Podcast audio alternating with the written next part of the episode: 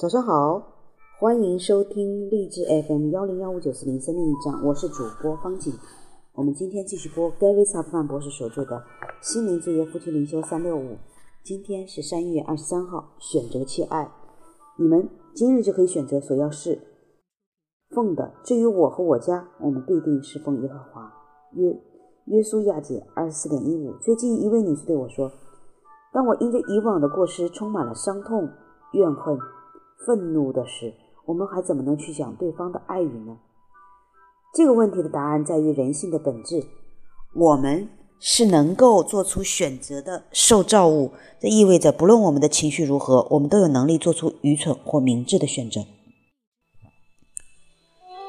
当以色列人在应许之地安顿下来时，他们的领袖。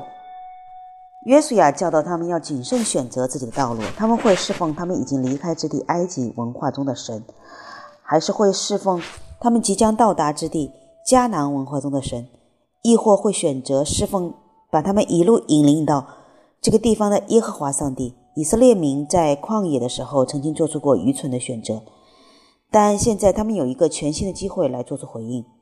他们跟随约书亚的带领，选择了跟随耶和华。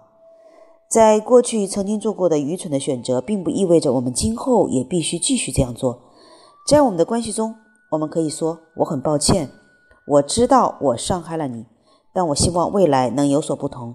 我想要爱你，满足你的需要，承认以往的过失，并表示愿意让将来变得更好。